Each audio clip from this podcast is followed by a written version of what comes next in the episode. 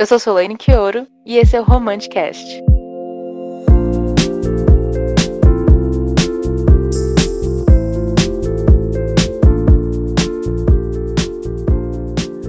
Olá, ouvintes do Romanticast, esse novo podcast que promete ser a coisa mais brega da internet. E como eu avisei no episódio anterior, né, de apresentação, eu vou trazer sempre alguém muito especial para conversar sobre temas especiais. Nesse primeiro episódio não podia ser diferente, eu trouxe essa pessoa que me empurrou para ler romances históricos e me faz amar romance cada vez mais, que é Bárbara Moraes. Se apresente aqui para gente.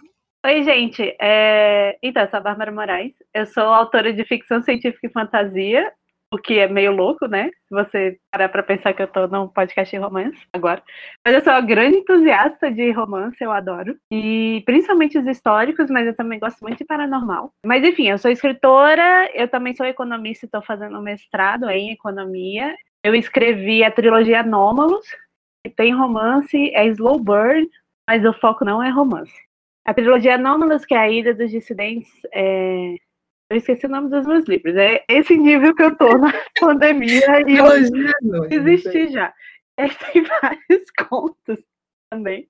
Eu escrevi vários contos em várias coletâneas, tipo, é... Aqui Quem Fala é da Terra, Todas as Cores do Natal. Gente, eu esqueci absolutamente todos os nomes de tudo. Todo mundo. Minha cabeça está muito ocupada com o conteúdo do podcast de hoje, entendeu? Mas é isso, aí vocês podem seguir nas minhas redes sociais, que é Bárbara Escreve, e aí lá vocês conseguem ver direito o que eu escrevi e que eu esqueci completamente. É surpreendente que a Bárbara ainda não deu um romance pra gente, um romancinho. Vamos ficar aqui no aguardo desse momento. Um dia. E eu trouxe a Bárbara para falar de um assunto polêmico, que é capas. Porque a gente fala muito, tipo, não julgue livro pela capa, mas a gente está sempre julgando o livro pela capa, e eu acho que nem é uma coisa tão ruim assim, porque capas são importantes, e eu acho que capas de romances são muito importantes. Conta muito da história, qual é a capa do, de um romance. É, ela meio que fala o que vocês, tipo, que você, ela é, organiza suas expectativas para o livro, sabe? Tipo, você não vai pegar um, um livro que tem um cara é, sem blusa, semi-nu, com a moça com, a, com cabelo esvoaçante e pensar, nossa, isso aqui vai me fazer, sei lá, vai ser tipo que nem ler Sartre. Não. Ele te entrega na capa já o que você vai ter com essa história, que é um homem semi-nu e uma mulher de cabelos esvoaçantes, entendeu?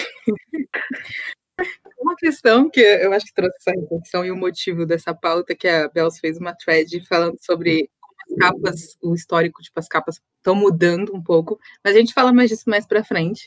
Antes de falar disso, falando em capa com homens seminus, a Bárbara vai apresentar para vocês, como ela apresentou para mim, porque eu não conhecia, o Fábio. Bárbara, quem é Fábio? O Fábio, não existem palavras para descrever o Fábio. Ele, ele é o, o Rimbo original, sabe? O Rimbo, é, eu vou ter que explicar o que é Rimbo. Eu não devia ter falado Vai. isso, agora eu, eu fiz uma armadilha para mim mesmo. Rimbo é esse conceito de um cara super musculoso, de coração bom e que é burro. É isso, eu resumo, entendeu? E o Fábio, ele é, na década de 80 e na década de 90, basicamente a maior parte das capas de romance histórico eram com o Fábio, sabe? Ele ficou famoso por causa das capas de histórico no nível que, assim, enquanto quando ainda existia a convenção do Sindicato Norte-Americano de Escritores de Romance, ele ia em todas e a galera ficava tirando foto com ele, sabe? E aí eu achei uma matéria de 93 que é perfeita, porque foi quando ele estava parando de ser muito é, modelo de capa de revista e fazendo outras coisas, tipo, ele lançou um álbum que é, são outras pessoas cantando músicas de amor e ele dando, dando conselhos com a voz sussurrada, entendeu? Conselhos amorosos. Ele também lançou três livros. Oi? começou o conceito de ASRM. Pois é, exatamente. E aí ele também lançou três livros que não foi ele que escreveu. e essa matéria é muito boa, porque, tipo, vai listando todas as coisas que ele fez. E, tipo, ele não fez nada, na verdade. Ele só tá lá foram outras pessoas que fizeram, sabe? É, tipo, é incrível. E aí, o, nessa matéria, ele estava gravando um negócio de TV em que o, o papel dele era Cláudio, sabe? Tipo, o cara se chamava Cláudio, era um multibilionário e só aparecia na série para dar conselhos românticos. Então, assim, o Fábio construiu a carreira dele com base em fazer capa de romance e a partir daí ele, ele fez toda uma marca. E talvez tenha sido esquecida na década de 90, mas é assim que funcionam as coisas. Mas o Fábio é um grande feminista, porque ele, ele aceita que a carreira dele foi feita por mulheres, então ele está aqui para a gente sempre que quisermos, segundo ele mesmo. Sim, e aí, segundo essa matéria, porque a gente não leu, nem eu nem a Solane lemos os livros dele, porque essa informação que ele tinha livros, a gente descobriu há 10 minutos atrás, literalmente. É, e aí ele, ele insistiu para que o livro dele, que se passa no século XVIII, tivesse expressasse preocupações antitabagistas e para conscientizar as pessoas de, de, sobre o HIV e tal, sabe? E é tipo incrível, sabe? Enfim. Sim, a gente não sabe bom. o quanto é problemático, mas eu acho que é, a intenção foi boa, né? Deles, Fábio. É, o que, o que importa é a intenção das pessoas. Às vezes. Às vezes. No Fábio a gente aceita. Ai, ai, Sim. Fábio. Enfim, aí é isso. É o histórico de capas de romance começa com Fábio. Na década de 80. É, na década de 80, isso. E, e veio depois, né? Tipo, eu acho que não tem nenhum outro modelo famoso como Fábio. Então, nessa matéria cita um cara que é de outro selo, né? Porque é, o, o Fábio é da Avon Books, que não é a mesma Avon Books de hoje, porque eles pegaram o nome dessa antiga, mas a Avon Books foi quem começou a lançar romance nos Estados Unidos, entendeu? Foi a primeira editora. Então, tipo assim, a editora que começou a lançar, que viu que tinha um público para isso, e aí começou a botar ele na capa e o negócio começou a vender que nem água.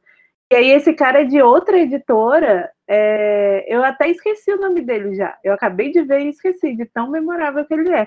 Mas ele tentou ser o, o novo Fábio, mas não deu certo. Nossa, eu acabei de pensar num triângulo amoroso que seria incrível de uma pessoa que se apaixona por um modelo de capa, pelos dois modelos de capa, e eles se odeiam. Ia ser maravilhoso. Incrível. Escreve, Salane. Não, deixa pra lá. Só joga ideia. Quem está aí ouvindo, escreva isso daí. Alguém, por favor. Isso. E, mas enfim, essa coisa do, do homem seminu na capa, eu acho que ainda é muito forte no romance histórico, né? Que eu acho que ainda mantém muito disso. E eu acho que a capa de histórico não tem como ser de outro jeito, né? A gente tava falando disso esses dias, quando a gente vê, tem surgido algumas capas de históricos que são ilustradas, ilustradas tipo com uma coisa, uma, um traço diferente, meio fofinho. E é muito esquisito, né? Porque tem capas ilustradas, você até comentou, né? Tipo, mais realistas. Aí tudo bem. É, antigamente, inclusive, essas capas do Fábio não era foto. Eu acho que tiravam foto dele e mandava para o ilustrador fazer a ilustração. Que trampo, né, gente? É só pegar a foto. Eu acho que a é. capa, a capa original do inglês daquele O Príncipe dos Canalhas, que eu esqueci o nome da autora, também é, é ilustrada. Da... É bem bonitinha a capa. Ah, esqueci o nome dela também. Eu não, não lembrei nem o nome dos meus livros, vou lembrar o nome de autora. É, mas... eu olhei aqui, é Loretta Chase. O que eu acho que tem acontecido muito é que, tipo, realmente essas capas, no início eu tinha muita vergonha delas, elas são estranhas, não é mesmo? Tipo, você tá lendo da rua e tem aquela capa. Inclusive tem uma capa que eu pedi para Solange botar, que é a minha capa favorita de toda a história, que é de Tender is the Storm, eu não vou lembrar a autora. Mas que é muito bom que o cara tá completamente pelado e tem um matinho cobrindo a bunda dele. Mas eu vou jogar depois no Twitter. É muito bom, é muito boa essa capa, sabe? É engraçado demais. É... E aí o que eu acho que tem acontecido é tipo continua com essas capas com gente, com pessoas, mas em geral é a capa é uma moça com vestido, e aqui no Brasil tem muito isso, né? Mas as capas americanas são bem mais bregas do que as brasileiras. Uma moça com vestido, e aí, quando você compra um livro físico, ele tem. É, quando você abre a, a capa assim, tem uma outra capa. E aí, nessa outra capa, é a capa clássica de romance, entendeu? Do casal e tal. O que tem acontecido agora, assim, alguns anos atrás, e aí agora começaram a aparecer as ilustradas que eu fico meio assim. Ah, mas eu não sei, eu, eu compro um ilustrado, eu não, não vou estar tá esperando as coisas doidas. Eu tô lendo um livro agora que é 100% doido, e eu tô 100% aceitando, porque eu entrei nele sabendo que ele ia ser doido, entendeu? eu acho que é o problema mesmo. Eu, eu tava pensando é, que você falou das capas antigas e eu lembrei das capas de Sabrina, que eram esquisitas. Eram feias, na verdade. Mas é. Mas ainda tem essa coisa um pouco mais recatada, né? Tipo, geralmente é um casal se abraçando, sei lá, tipo, não, não tinha ninguém seminu, eu acho, né? É, e aí, não, as capas americanas acho que seria 100% escandalosa aqui até hoje, né? Tanto que os romances começaram a sair da banca e ir para as livrarias com essas capas de mulheres de vestido. Lá, se é o casal, os dois estão, tipo, separados, não é num abraço. Um abraço seminu, que nem. Ou totalmente nu, que nem a capa que você falou. Exatamente. Mas o Brasil. Mas até Sader mesmo, né? Você comentou, tipo, lá são um pouco mais, sei lá, sensuais, e aqui são as mulheres de vestido que você comentou. É, pois é. Eu acho que minha capa favorita de sempre é o A Princess in Theory, da Alicia Cole. Eu acho muito linda aquela capa. Ah, e aquela, essa capa é linda. É linda, linda, linda. Sim, as capas das séries todas são muito boas, mas essa em especial tipo, incrível. Pois é, eles tiveram um cuidado muito legal com essas capas, porque o que, que acontece? Tem vezes que eles fazem é, o. Esqueci o nome disso, meu Deus. Chama os modelos para o lugar e tira foto para o livro. Ensaio, isso. E tem vezes não, que eles só pegam modelos aleatórios, tipo, a foto deles e fazem uma montagem, sabe? E quando é montagem você consegue ver, é ridículo. E às vezes até, tipo, a capa, o ensaio é legal, mas às vezes edita de um jeito super zoado, né? Já teve casos assim Sim, também. Também. Às vezes muda a cor de coisa, sei lá, o fundo fica esquisito. O, os dela, não, os dela são lindos, assim, eu acho incrível. Mas eu, isso é outra coisa, eu acho que se tivesse saído esse ano, não sairia, sairia com a capa assim. Teria saído com a capa ilustrada. É, eu acho também. Inclusive, essa é a questão, é tipo, capa ilustrada ou capa com foto? Qual é a sua opinião? O que, é que você gosta mais? Não, então, eu acho que depende muito de como a edição é feita, sabe? Do, da capa. Porque você pode ter ilustração que é feia, ilustração que é bonita, capa que é montagem de foto que é feia e capa que é bonita. Eu acho que, na verdade, o que importa mais é o empenho de quem está fazendo a capa para que a capa seja bonita, sabe? E a, a capa também tem que transmitir o que é o livro. Não adianta nada você ter uma capa linda que, sei lá, conversa com um público que é completamente diferente do seu. Sim. Eu tinha um pouco de preconceito. Eu tô tentando pensar em exemplos, mas. Eu tinha um pouco de preconceito com capas de foto, eu achava muito, ai, qualquer coisa. Aí eu descobri que eu só tava cansada de ver brancos na capa. Porque, por exemplo, a capa de The Princess Theory é foto, e são pessoas, modelos, e eu fiquei, uau, encantada. As capas da. Não, tem um, a capa de um livro da, da Beverly Jenkins também, que é linda. Sim, assim. eu ia falar também. A do Rebel eu acho muito bonita. Mas os mais antigos também. E também, tipo, sei lá, é, eu gosto muito da capa de Ai, para todos os garotos que já amei. E, e aquele You Should See Me in a Crown que saiu agora. Aquela capa é incrível, gente. Sim, é muito Saiu agora nos Estados Unidos. É muito fofinho. Mas aí entra isso, né? Tipo, uma, uma questão que trouxe esse debate para a gente é que tem acontecido de romances é, mais adultos, que estão essas coisas doidas que a, a, a Belos falou. Bárbara chama a Bárbara de Belos, vocês vão perceber às vezes. É, que tem trazido capas fofinhas que tira um pouco nessa coisa do público que a, que a Bárbara falou. O, tem um que eu gosto muito, que é o é, Get a Life, Chloe Brown, que a capa é muito fofinha, mas. E aí você pode olhar pra capa e falar, será que é um YA? E aí eu acho que é, é confuso pro público, né? Porque eu acho que, às vezes, uma ilustração com um traço mais fofo, é essa coisa pega na vergonha que a Bela falou, né? Tipo, sei lá, como vergonha de você ler duas pessoas seminuas numa capa. Eu acho que você precisa ler uma pessoa seminua na capa. Não, eu acho que é, é isso. O, o, a capa tem que comunicar com o público. Eu até entendo assim que quem está no mercado editorial sabe que tem um estilo que é mais para adulto e outro estilo que é mais para juvenil, para young adult, sabe? Mas o, o, a pessoa leiga, ela não sabe. Ela vai ver na livraria, aí vai olhar, ah, que capinha fofa. Ela vou comprar para minha sobrinha. E aí é um, um livro que é tipo a novela das nove. tipo, ou mais, né? Exatamente isso. Aquela Ou série mais, da Globo. é. Não, é realmente muito complicado.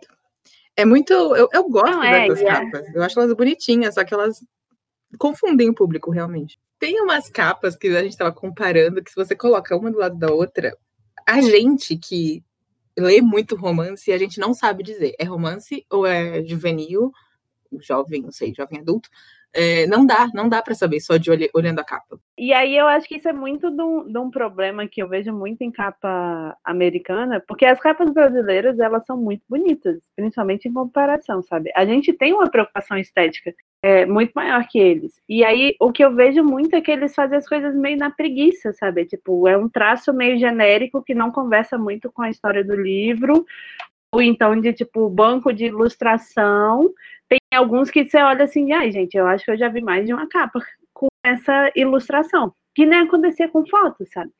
Eu acho que quando se trata de usar a ilustração para capa, a ilustração tem que ser personalizada, sabe? Tipo, paguem um ilustrador para fazer e seja relacionada com o livro. E eu acho que um grande exemplo disso é o Vermelho, Branco e Sangue Azul.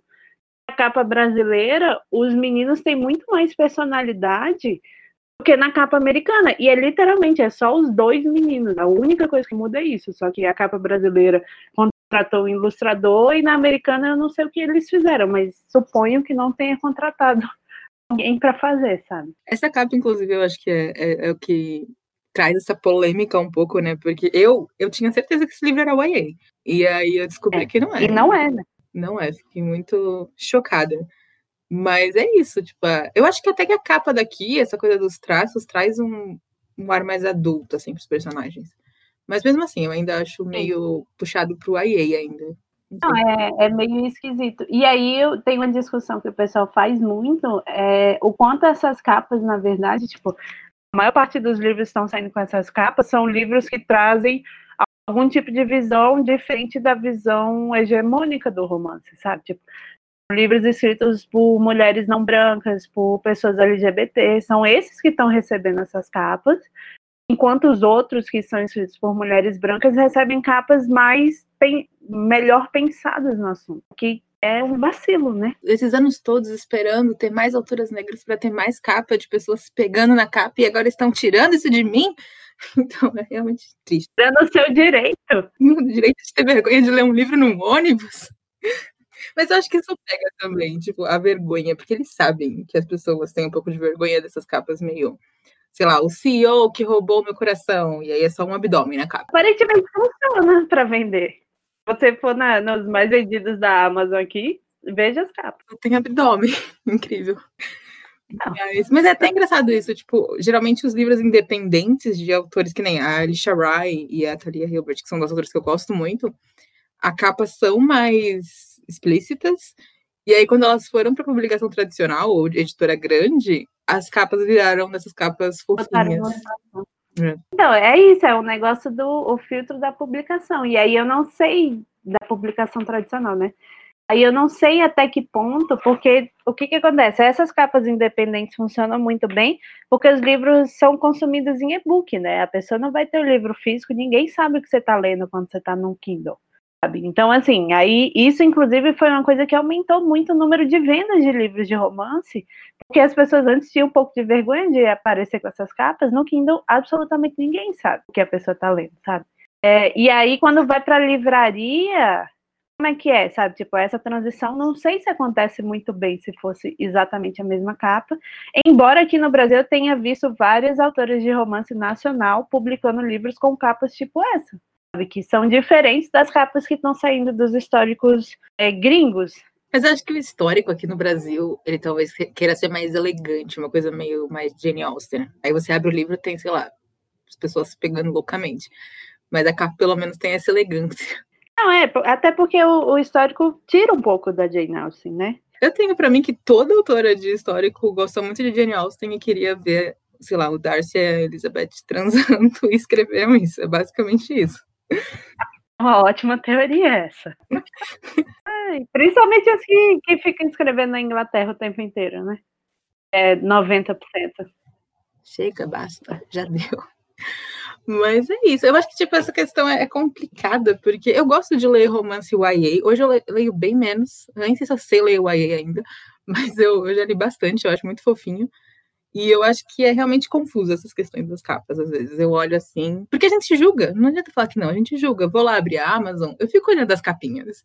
Então aí eu vejo, hum, será que eu É, e aí do mesmo jeito você olha assim, ah, não, sei lá, tipo, eu tô vendo o histórico, aí eu olho e fico. É, essa capa aqui é ridícula, eu vou ler esse livro, sabe?